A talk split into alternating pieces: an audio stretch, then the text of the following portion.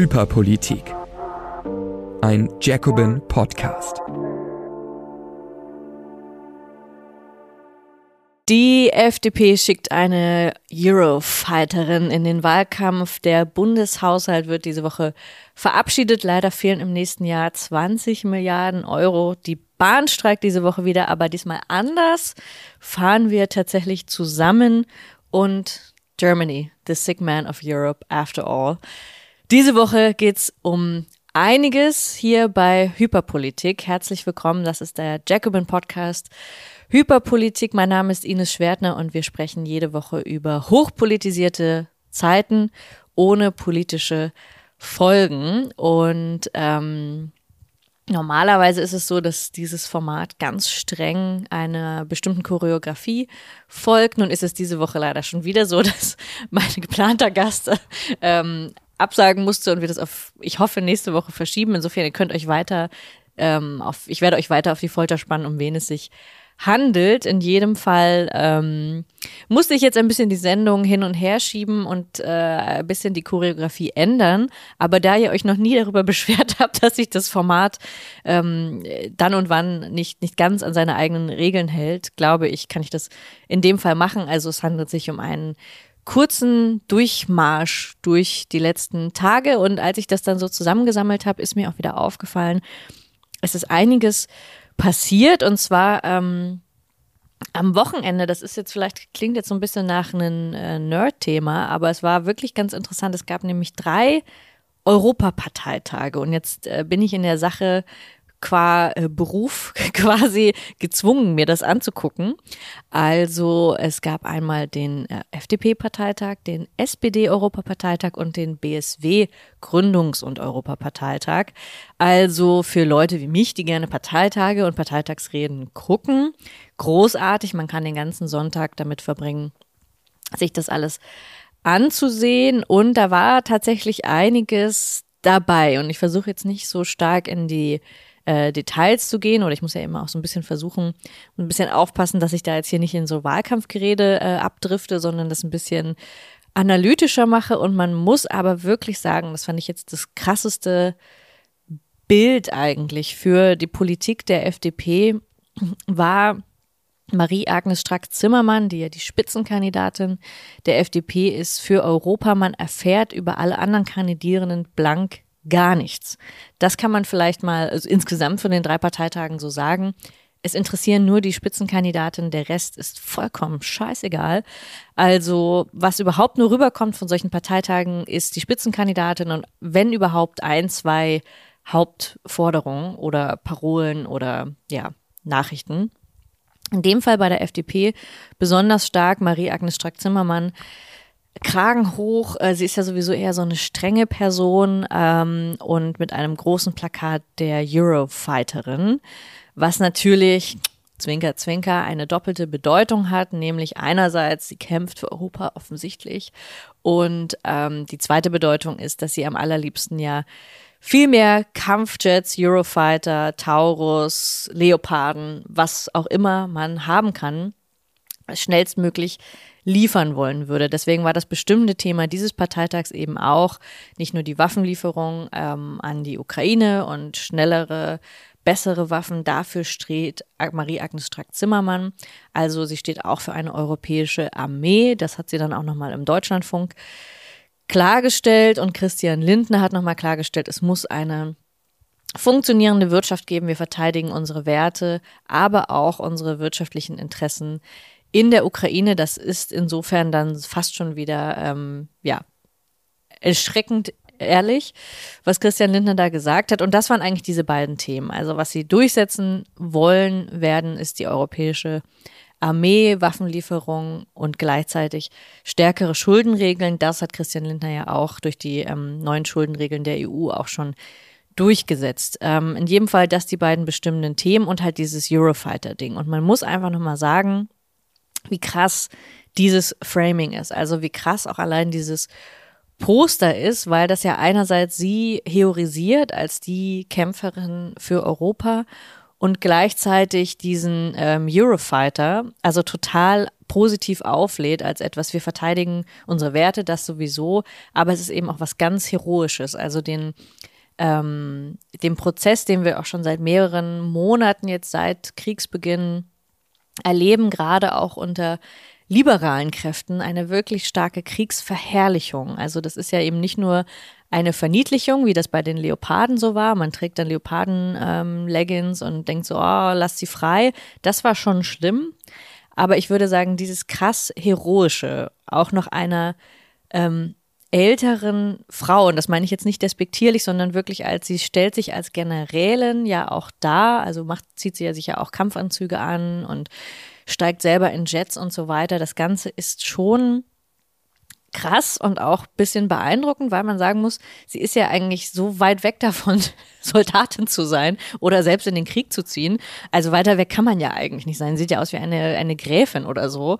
Ähm, und gleichzeitig hat sie sich für sich jetzt dieses Image dieser Eurofighterin ähm, ja, veranschlagt und das wird, glaube ich, tatsächlich für die FDP zumindest das bestimmte Thema sein. Und ich habe davor so ein bisschen Angst und man muss immer wieder auch sagen, dass die FDP oder dass sie ähm, direkt ja auch ähm, für Rüstungsunternehmen arbeitet, in Gremien sitzt und dass sie natürlich einfach auch als Rüstungslobbyistin da spricht, also dass sie einfach auch ähm, schlicht Teil der Gewinne dann mit einstreicht, wenn sie diese Politik vertritt. Und das ist halt diese Melange der FDP aus eigenen privatkapitalistischem Interesse Plus, das wird aufgeladen mit einer großen Verteidigung der Demokratie und unserer Wirtschaft. Also das ist, war ein ideologisches Feuerwerk der FDP-Parteitag und das, ähm, ja, wird voraussichtlich die nächsten Monate noch so weitergehen. Ganz im Gegenteil dazu eher subtil, niedlich, nett, rot. Katharina Barley, die Spitzenkandidatin der SPD, bei deren ähm, Europaparteitag, die haben sich gar nicht so ganz, also Parteitag ist vielleicht auch übertrieben, die haben sich einfach im Willy Brandt-Haus getroffen und es war im Prinzip eine Pressekonferenz. Also ich würde jetzt sagen, da habe ich überhaupt nicht den Prozess durchstiegen. Wahrscheinlich gab es im Hintergrund ganz viele Kämpfe um Listenaufstellungen oder so oder um das Wahlprogramm, aber bei der SPD als hätten sie gerade gar kein Problem in der Regierung, ging das ganz leger runter, man trifft sich, es ist nett. Olaf Scholz sagt was Nettes, Katharina Barley kann ja eh keiner Fliege was zuleide tun. Also man guckt sie an und denkt sich so, okay, wer ist diese Frau? Wofür steht sie eigentlich? Offensichtlich liebt sie Europa, sie ist der fleischgewordene Europulli. Also was soll man da noch machen? Und dann hat man so Schlagworte wie sozial und irgendwas, Europa und gerecht und fertig. Also die SPD ähm, Kampagne ist auch schon fertig geschrieben und was sie ähm, ja einfach ganz stark machen, ist relativ deutlich, dass sie sich von der AfD abgrenzen und sagen, die AfD, die wollen den Dexit, die wollen aussteigen, Alice Weidel ist bekloppt. Wir wollen Europa natürlich besser machen, also das glatte Gegenstück der AfD zu sein. Das steht der SPD auch gut. Ähm, das ist halt relativ einfach, dann zu sagen, wir bleiben drin, wir kämpfen für ein soziales Europa. Das ist relativ simpel. Katharina Bahle kann das, wie gesagt, auch ganz nett freundlich sagen, sagt aber auch gleichzeitig, das ist interessant, dass man natürlich härtere Migrationspolitik braucht. Also es ist die klassische SPD-Strategie im Bund, wie jetzt auch auf europäischer Ebene, zu tun, als wäre man das glatte Gegenteil der AfD bei gleichzeitiger Durchsetzung ihrer Agenda, also auch härtere Abschiebungen. Lars Klingbeil hat es auch jetzt nochmal kürzlich gefordert und Katharina Barley, die ja wie gesagt eigentlich sehr, sehr freundlich ist, sagt dann mit einem Lächeln, da müssen wir dann, müssen wir dann auch härter durchgreifen. Also die SPD ist so ein kleines, ähm, ja, imi verstecktes Imitat, könnte man so sagen. Aber ja, den Dexit fordern sie auf jeden Fall nicht. Der, der ganze Parteitag oder diese Pressekonferenz war mehr oder weniger unspektakulär. Genauso unspektakulär wird wahrscheinlich auch die Kampagne der Partei laufen. Spektakulärer war dagegen der Parteitag von BSW, des Bündnis Sarah Wagenknecht. Das war ja gleichzeitig ein Gründungsparteitag, den habe ich mir auch ein bisschen ausführlicher angeguckt, weil, ähm, also natürlich aus politischem Interesse, weil das immer das, der Zauber des Neuen und auch die Frage, was kommt da inhaltlich bei rum und was, ähm, wie wird das Ganze inszeniert und interessant daran, das liegt wahrscheinlich auch an einem Gründungsakt als solchen sehr kontrolliert.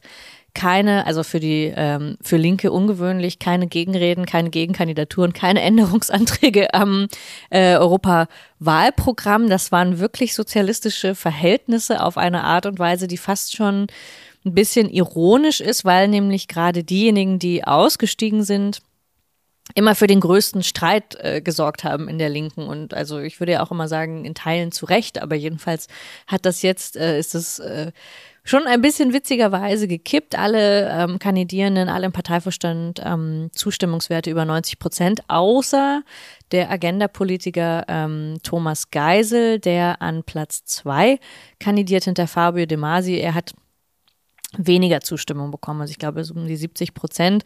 Da gab es also so eine kleine Watsche dafür, dass man dann doch vielleicht einen rechten Sozialdemokraten jetzt nicht ohne weiteres auf die Liste packen möchte. Ansonsten mehr Alexanders als Frauen im Parteivorstand. Ähm, das finde ich auch Gut, also ich meine, man kann natürlich einfach sagen, wir machen ein bisschen zu viel ähm, Gender-Theorie oder ähm, äh, queer oder so, aber dann sozusagen hinter alles zurückzufallen, was ähm, man jemals erreicht hat. Gut, das ist nochmal eine andere Frage. Das ist jetzt nur der, die Formsache, also stark durchchoreografiert und vor allem, das muss man auch nochmal sagen, ich hatte das ja in den letzten Wochen immer mal wieder bemängelt, aber ein großer äh, Fokus auf Umverteilung und auf ähm, auch soziale Gerechtigkeit. Das ist ja einer der vier, äh, eine der vier Säulen in dem Programm äh, des Bündnis Sarah Wagenknecht. Viel, ist, viel mehr ist es auch nicht. Das Europawahlprogramm hat 18 Seiten präzise, konzise geschrieben. Es konzentriert sich auf diese vier ähm, Kernbereiche: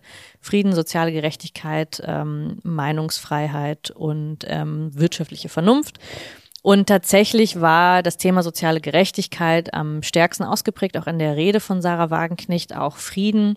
Das Ganze fand ja statt am Holocaust-Gedenktag. Ähm, Daniela Dahn, eine Gastrednerin, hat da nochmal sehr stark dran erinnert und auch äh, die Rolle als Friedenspartei stark gemacht. Das Ganze hatte also durchaus erstmal einen Fokus, muss man sagen, und ähm, ist sehr weit weggegangen von dem Thema Migration, wo es ja am meisten Kritik auch gab, ich finde auch zu Recht Kritik äh, gab und gibt, dass diese Partei einfach eigentlich die anderen Ampelparteien ohne Not ähm, rechts überholt. Daher kommt ja auch diese etwas äh, schwammige Formulierung ähm, an der Achse der sozialen Gerechtigkeit eher links zu sein und ansonsten eher rechtskonservativ zu sein in ähm, gesellschaftspolitischen Fragen. Ich glaube, das reicht nicht ganz aus als Beschreibung, aber man kann das durchaus ähm, an manchen Stellen erstmal so ähm, stehen lassen.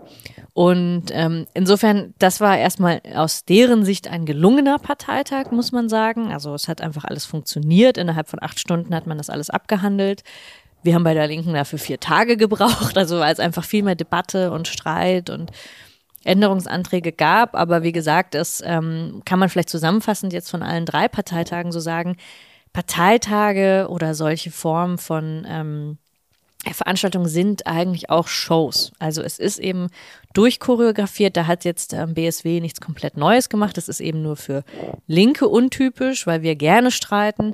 Aber eigentlich alle anderen Parteien ähm, versuchen, den offenen Streit möglichst zu lassen. Also Flügelkämpfe zu lassen, alle die kandidierenden Listen. Das wird alles vorher ausbaldowert im Hinterzimmer. Eigentlich ist das keine, es sollte ja eigentlich der größte Akt der innerparteilichen Demokratie sein ist es jetzt in dem Fall, wenn man sich diese drei Parteitage so nebeneinander legt, natürlich überhaupt nicht. Also es ist eine reine Inszenierung, Show, alles ist vorgefertigt, alle Reden sind vorgefertigt, aufeinander abgestimmt. Machtkämpfe finden in der Regel, also es gibt wirklich seltene Momente, wo das so nach außen aufploppt, gibt es in der Regel nicht. Das heißt, selbst wenn man ganz, ganz aufmerksam guckt, kann man eigentlich nicht erkennen, was, wo sind tatsächlich die Konfliktlinien und das, was dabei in der Tagesschau oder in den Nachrichten bei rüberkommt, sind sowieso nur Headlines. Also die Headline bei Wagenknecht war, wir sind keine Linke 2.0, was auch immer das bedeuten soll. Ähm, bei der SPD kommt einfach nur rüber, wir wollen nicht den Dexit, okay, alles klar. Und bei der FDP kommt eben dieses Eurofighter-Ding durch. Also im Prinzip extrem nichtssagend an der Stelle. Was soll das jetzt bedeuten? Was hat das mit den Interessen der Bevölkerung zu tun? Man erfährt darüber gar nichts. Ähm, das zu den Parteitagen. Sie haben mich doch mehr mitgenommen, als ich dachte, wie ich gerade merke. Ähm, aber gut, dann gab es noch eine weitere Nachricht, die interessant ist, beziehungsweise zwei Nachrichten nebeneinander, die das Thema Vereinzelung, was ja sehr, sehr stark Hyperpolitik betrifft, also dass man nicht mehr kollektiv sich politisch organisiert, sondern dass jedes Problem als vereinzeltes, isoliertes, einsames Problem ähm, wahrgenommen wird. Und dann gab es in der ähm, Financial Post eben die Nachricht, Germany, the sick man of Europe after all. Also nach allem, was wir bisher wissen, ist Deutschland tatsächlich der kranke Mann Europas. Denn 28,2 Milliarden Dollar Verluste, Wohlstandsverluste allein durch Krankschreibungen in Deutschland. Das ist eine ähm, bisschen wilde Nachricht, weil man wirklich denkt, okay, das Wirtschaftswachstum wurde tatsächlich Offenbar laut äh, Financial Post um 0,8 Prozent ist es geringer ausgefallen als gedacht wegen massiver Krankschreibung. Und jetzt könnte man natürlich darüber sprechen, was ist jetzt das systematische Problem daran? Warum haben viel mehr Menschen Burnout? Warum lassen sich viel mehr arbeitende Menschen so oft krank schreiben? Aber wie das so ist in den Nachrichten, das Problem wird vereinzelt und man fragt sich, darf man sich überhaupt so schnell krank schreiben lassen? Oder ähm, ja, sollte man bei jeder Grippe sich sofort krank schreiben lassen und so weiter? Also das Ganze wird total vereinzelt und auf das Individuum zurückgeschoben und gesagt, ähm, vielleicht solltest du mal überlegen, ob du dich nächste Woche weiter krank schreibst. Das machen die Deutschen offensichtlich jetzt viel zu schnell. Du bist dafür verantwortlich, dass wir Wohlstandsverluste einfahren. Also kompletter Wahnsinn eigentlich. Man müsste andererseits ja über die Krankenhausreform sprechen, ähm, wie gesagt, über die allgemeine Arbeitsbelastung sprechen. Das ist aber nicht das Thema, sondern im Prinzip nur, wie schnell lassen sich Leute ähm, ins Krankenhaus einliefern und kann, könnte man das nicht nochmal durch so Notstation oder dass man vielleicht vorher nochmal anruft, bevor man tatsächlich in die Notaufnahme geht, könnte man das Ganze nicht effizienter gestalten. Also komplett wilder Take an der Stelle. Und eine andere Nachricht, die genau in die gleiche Kerbe schlägt, ich habe sie heute gesehen, ist in der Zeit, nämlich dass sieben Stunden am Tag Kita-Betreuung ähm, im Durchschnitt mehr geht nicht. Und jemand, der sein Kind länger als sieben Stunden in der Kita betreuen lässt, hat einen zu hohen Kita-Fußabdruck. Und das Ganze ist eine, ist äh, angelehnt an den CO2-Fußabdruck, der sowieso die größte Verarsche in der Geschichte der äh, letzten 30, 40 Jahre ist, nämlich zu sagen, dass Einzelne durch ihren CO2-Fußabdruck, das heißt durch ihren Verbrauch von CO2, daran schuld sind, dass äh, leider Gottes äh, die Klimakatastrophe auf uns zurollt. Stattdessen, das ist eine Erfindung der großen äh, Ölkonzerne, die eigentlich herausgefunden haben, Mist, wir sind ja hauptverantwortlich für die CO2-Emissionen um von diesem systematischen Problem abzulenken, hat man den CO2-Fußabdruck erfunden. Und in Anlehnung daran gibt es jetzt also offensichtlich einen Kita-Fußabdruck, der sagt, wenn du zehn Stunden am Tag dein Kind äh, in die Kita bringst, dann hast du einen zu hohen Kita-Fußabdruck. Du persönlich ähm, schadest dann offensichtlich auch unserer Volkswirtschaft, du schadest uns allen, weil du so frech und so dreist bist, zur Arbeit zu gehen und dein Kind zehn Stunden in Betreuung zu geben. Wenn ich jetzt meinen Kita-Fußabdruck zusammenrechnen würde, ähm, müsste ich wahrscheinlich in Scham und schlechtem Gewissen sowieso versinken. Und das ist halt, also dass man die gleiche Ideologie, das gleiche Muster jetzt auch noch auf diesen Missstand überträgt, ist wirklich nochmal extra perfide, weil das ja nicht mal jetzt von der großen Ölfirma als ähm, wahnsinnig äh, ideologischer Gedanke kommt, sondern dass es schon so in uns eingeschrieben ist, zu denken, du musst eigentlich im Rücksicht auf die Fehler im Bildungssystem musst du dich selber zurücknehmen und es geht eigentlich schlicht nicht. Also man kann keinen Vollzeitjob, wahrscheinlich nicht meinen Teilzeitjob annehmen, besonders als ähm, Frau, wenn es keine vernünftige Betreuung gibt. Also selbst wenn man sieben Stunden Betreuung hat, wer jemals sechs Stunden am Tag gearbeitet hat in einer 30-Stunden-Stelle, ähm, und die äh, Wege von Kita zur Arbeit ins Büro, selbst wenn man Homeoffice macht, es ist schlicht nicht machbar. Also es ist physikalisch nicht möglich, ähm, Vollzeit zu arbeiten und dein Kind nur sieben Stunden am Tag in die Betreuung zu geben. Ich weiß nicht, ob das äh, Leute, die solche Titel schreiben, einfach nicht verstehen können. Und das heißt, wenn du insbesondere als Frau nur eine halbe Stelle hast, kannst du im Grunde eigentlich dein Kind nicht ernähren und du fällst sowieso in Altersarmut. Also man kann nur verlieren. Und die politische Debatte wäre ja eigentlich, warum sind Erzieherinnen unterbezahlt, warum sind ähm, ja, Kitas so schlecht ausgestattet, warum werden die nicht ausgebaut? Eigentlich gibt es äh, nach Gesetz jedes, jeder, jedes Elternteil hat ein Recht, eine, eine Garantie auf einen Kita-Platz, aber es wird seit Jahren natürlich nicht eingelöst. Insofern, das sind die politischen Debatten wie immer. Aber diese ganze Individualisierung auf den einzelnen Kita-Fußabdruck, bitte bring dein Kind, hol es früher ab, vereinzelt es schon wieder. Also beide Nachrichten Krankschreibung, Kita-Fußabdruck, lasst euch bitte nichts einreden. Es ist vollkommen okay, zu Hause zu bleiben. Wenn man krank ist, ist es auch vollkommen okay, das Kind äh, acht Stunden am Tag in eine Betreuung zu geben. Meistens haben die Kinder dort mehr Spaß. Mein Kind meinte gestern zu mir, ich habe ihn zu früh abgeholt. Er hatte noch einen Roboter gebaut. Also wie man es macht, macht man es falsch. Ähm, aber zum letzten Thema, denn diese Woche ist auch, wird auch der Bundeshaushalt erneut verabschiedet. Und ich weiß, ich nerve damit sehr. Ich habe mich jetzt einige Wochen zusammengerissen. Ich habe nicht über die Schuldenbremse gesprochen. Ich weiß nicht, ob es euch aufgefallen ist. Ähm, ich sage ja immer, das ist der größte Klotz, den wir mit uns rumzutragen haben. Das stimmt auch weiterhin. Ich habe aber nichts dazu gesagt. Jetzt aber diese Woche ist wieder Haushaltswoche. Es ist ein bisschen spät für den Haushalt 2023. Ähm, aber wie wir uns erinnern, es gab da so ein Bundesverfassungsgericht Urteil, was ähm, ja den Bundeshaushalt torpediert hat. Das heißt, dann gab es nochmal Bauernproteste, Agrarsubventionen müssen jetzt vermutlich zurückgenommen werden, teilweise, damit uns hier die Landwirte nicht komplett aufs Dach springen oder auf die Kuppel. Das heißt, da hat man ein bisschen Angst bekommen bei der Ampel und ganz viel verhandelt. Ich habe jetzt da nochmal viele Interviews gehört im Deutschlandfunk, wie die Ampelverhandler, also die, die tun mir eh leid, ne? Die müssen einfach ihren Job machen und ähm, bis nachts ganz schwierige Kompromisse aushandeln. Das tut mir wirklich leid. Heute ist also der Schlagabtausch, heute Mittwoch zwischen Olaf Scholz, Friedrich Merz, dann kommen sie wieder alle. Das ist auch wieder eine ganze große Show. Die CDU verwickelt sich in Widersprüche, weil sie sagt, hier dieser Kürzungshaushalt und diese ganze, der ganze Haushalt geht natürlich gar nicht ähm, und fordern eigentlich mehr ähm, Gelder für dieses und jenes. Gleichzeitig sagen sie ja aber auch, man sollte die Schuldenbremse ähm, beibehalten. Also die CDU, man kann sie eigentlich nicht ernst nehmen, weil sie sich selber am laufenden Band widerspricht. Aber auch das scheint ja niemanden zu interessieren. Was allerdings interessant ist, ähm, ist nicht die Debatte selbst, sondern die Nachrichten, die jetzt schon kommen für die zukünftigen Debatten. Das gibt einen kleinen ähm, einen Ausblick darauf, wie schlimm eigentlich die nächsten Haushalte werden. Nämlich ist jetzt schon rausgekommen, dass äh, 2024, also jetzt schon im laufenden Jahr, aber der Bundeshaushalt ist ja noch nicht verabschiedet, ein, ein Loch klafft von 20 Milliarden Euro.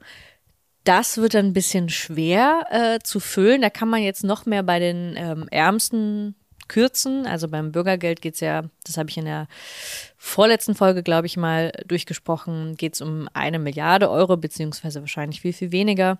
Also da kann man eigentlich an den Stellen schon fast gar nicht mehr kürzen. Ich frage mich, wo die Bundesregierung die 20 Milliarden hernehmen soll. Und ähm, gleichzeitig kam heute auch die Nachricht, dass bis 2028 in der Bundes, bei der Bundeswehr ein 56 Milliarden Loch droht ohne Trump. Also das Ganze wird berechnet, wenn äh, Trump gewinnt und wenn wir uns nicht mehr auf die NATO verlassen können und ja offensichtlich eine europäische Armee ähm, brauchen, wie das die FDP auch sagt, dann reicht das Sondervermögen sowieso nicht mehr aus. Aber es reicht auch jetzt schon regulär ohne Donald Trump nicht aus. Man fragt sich, 100 Milliarden Euro, sie sind offensichtlich schon verplant. Ähm, und ausgegeben. Das heißt, bis 2028 braucht die Bundeswehr 56 Milliarden Euro. Das ist ganz schön viel angesichts eben der Tatsache, dass man ja eh schon dieses 100 Milliarden ähm, Sondervermögen-Ding hatte.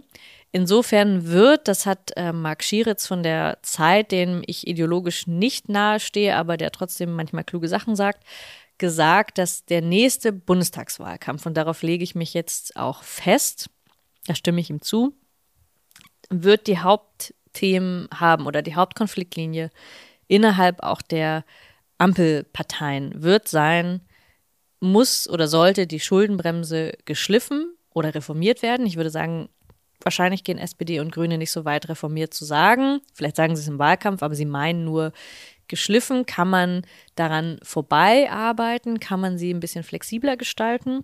Schuldenbremse, Steuern erhöhen könnte ähm, eine andere Variable sein, um die es geht, oder Kürzungspolitik. Also es gibt, es gibt nur die drei Alternativen und die Frage ist, wo man politisch steht. Und ähm, das würden, wie gesagt, die Hauptkonfliktlinien sein, was, welche der Linien werden verfolgt werden.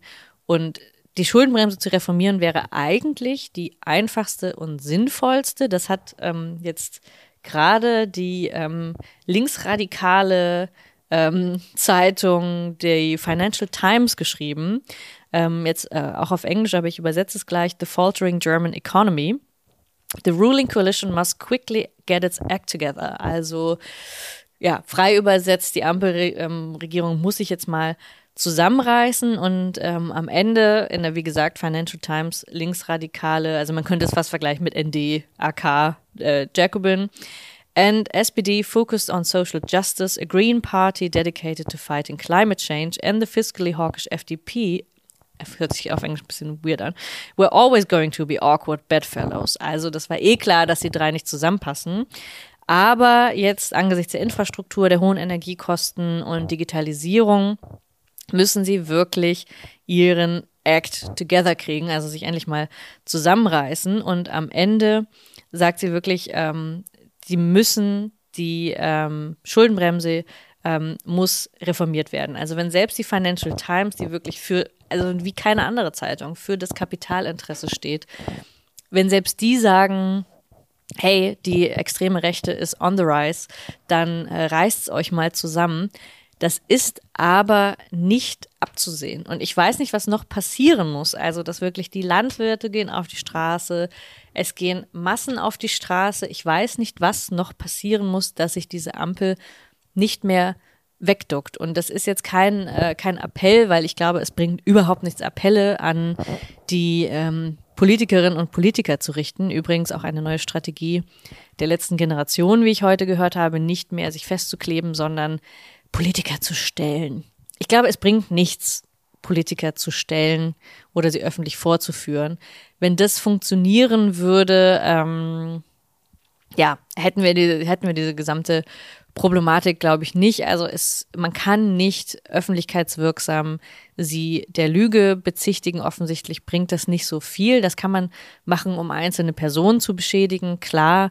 Aber was man tun könnte, um tatsächlich diesen diesen Wahnsinn, diesen Wahnsinn der Schuldenbremse zu verändern, da stehe ich auch vor einem großen Rätsel, was man tun kann bis zur Bundestagswahl, um da die Machtverhältnisse, die Mehrheitsverhältnisse so zu verschieben, wirklichen Druck auszuüben, der halt nicht einfach nur bedeutet, dass es mal ähm, ein bisschen schlechte Presse gibt oder so. Denn so wie es jetzt aussieht, gehen wir sehenden Auges in diese Milliardenlöcher rein und dabei ist das ähm, ja, Bundeswehr-Milliardenloch nicht das größte Problem, sondern insgesamt das Milliardenloch und vor allem die ungefähr 500 Milliarden, die an öffentlichen Investitionen fehlen. Also das ist das eigentliche Problem, das dahinter steht. Eine Positivnachricht, und damit wollen wir immer enden hier bei Hyperpolitik, ist, dass diesen Freitag schon wieder die Bahn streikt, aber diesmal nicht die Bundesbahn, nicht diesmal nicht die GDL, sondern der öffentliche Nahverkehr. Das ist in Berlin ungefähr das Gleiche. Dann fahren zwar nicht die S-Bahn, fahren die S-Bahn wieder, aber dafür die U-Bahn nicht und die Busse nicht. Das heißt, hier in Berlin streikt die BVG und analog in den anderen ähm, Bundesländern streikt der ÖPNV. Und das Schöne, das Besondere ist, dass es ja die Kampagne Wir fahren zusammen gibt und dass also dazu aufgerufen wird, auch von Fridays for Future, von der Klimabewegung, sich an die Streikposten zu begeben. Das heißt, wenn ihr zeigen wollt, wie sehr euch die arbeitende Klasse am Herzen liegt, dann könnt ihr das morgens um drei am Streikposten machen. Also ich werde um sechs äh, an den Streikposten gehen, weil ich nicht komplett verrückt bin, aber ähm, Macht's auf jeden Fall sehr gerne. Das äh, hilft den Streikenden tatsächlich, diese Unterstützung zu bekommen. Und was das Besondere ist, das haben Nils und ich auch schon häufiger hier ähm, bei Hyperpolitik besprochen, ist der gemeinsame Arbeitskampf, dass äh, der Arbeitskampf im Zentrum steht der Beschäftigten und darüber hinaus für politische Forderungen wie eine gelingende Verkehrswende gemeinsam gestreikt wird. Es gibt auch Streikversammlungen an Unis und so weiter. Also das Ganze wird mehr politisiert, als es sonst wahrscheinlich wäre. Und insofern ist dieser Streik im ÖPNV auch vielleicht nicht so mächtig, vielleicht nicht so wirksam wie der Streik bei der GDL, aber politisch bedeutsamer, eben weil sich diese Bündnisse darum schmieden, eben weil es von der Klimabewegung ein bestimmtes hm, Verständnis, ein Strategiewechsel dahin gibt, nicht nur zu protestieren, sondern eben auch die, die Tarifauseinandersetzung als Basis zu nehmen und eben mit den Beschäftigten gemeinsam zu streiken. Das klingt immer alles so ein bisschen wohlwollend und nach linken Phrasen ist es auch, aber es ist gleichzeitig tatsächlich eine Zusammenarbeit, die es vorher nicht gab und wo Vertrauen und Bündnisse geknüpft werden, die vorher undenkbar schienen. Und ähm, insofern bin ich sehr gespannt, wie es diesen Freitag wird, auch wie insgesamt, wie lang der Streik geht, wie erfolgreich die ähm, Streikenden im öffentlichen Nahverkehr sein werden. In jedem Fall kann man schon mal sagen, dass jetzt nach dem Bahnstreik, das fällt ja jetzt so ein bisschen zusammen, zeitlich auch, dass die Aufmerksamkeit zumindest sehr groß ist für das Thema und das kann man gut nutzen und eben auch, ja, wie gesagt, gern am Freitag dorthin gehen. Ich werde es in jedem Fall tun. Vielleicht schaffe ich es da, ähm, ein, zwei Stimmen mit aufzunehmen und ich freue mich, euch dort zu sehen und freue mich sowieso auch immer über alle Rückmeldungen, alle äh, positiven Nachrichten. Wie gesagt, ich lese immer alle Kommentare sehr, sehr gern. Und gestern hat mir ein, äh, ein Genosse bei einer Telefonaktion der Linken gesagt, dass seine Frau sehr gern Hyperpolitik hört. Also wenn du das jetzt hörst, ähm, du bist mitgemeint, ähm, auch wenn es jetzt vielleicht unangenehm ist. Aber ich habe gesagt, ich werde das erwähnen, weil mich das auch freut, Überall, wo ich bin, werde ich auf Hyperpolitik angesprochen und auch darauf angesprochen von Leuten, die nicht politisch aktiv sind, die es aber gerne hören oder die dadurch politisch aktiv geworden sind. Das ist natürlich noch krasser. Also das sind äh, jeweils immer sehr schöne Rückmeldungen und ich freue mich äh, jedes Mal sehr darüber, sowohl im echten Leben als auch im digitalen Leben. Also wenn euch die Folge gefallen hat, dann ähm, ja, teilt sie gerne oder abonniert den Jacobin-Kanal, dann könnt ihr nicht nur Hyperpolitik hören, sondern kriegt immer mit, was wir Neues posten. Und in diesem Sinne, ja, wir sehen uns am Streikposten am Freitag und ansonsten hören wir uns nächste Woche wieder bei Hyperpolitik. Macht's gut. Das war Hyperpolitik. Wenn du Ines unterstützen willst, abonniere das Magazin über den Link jacobin.de slash Hyperpolitik. Vielen Dank.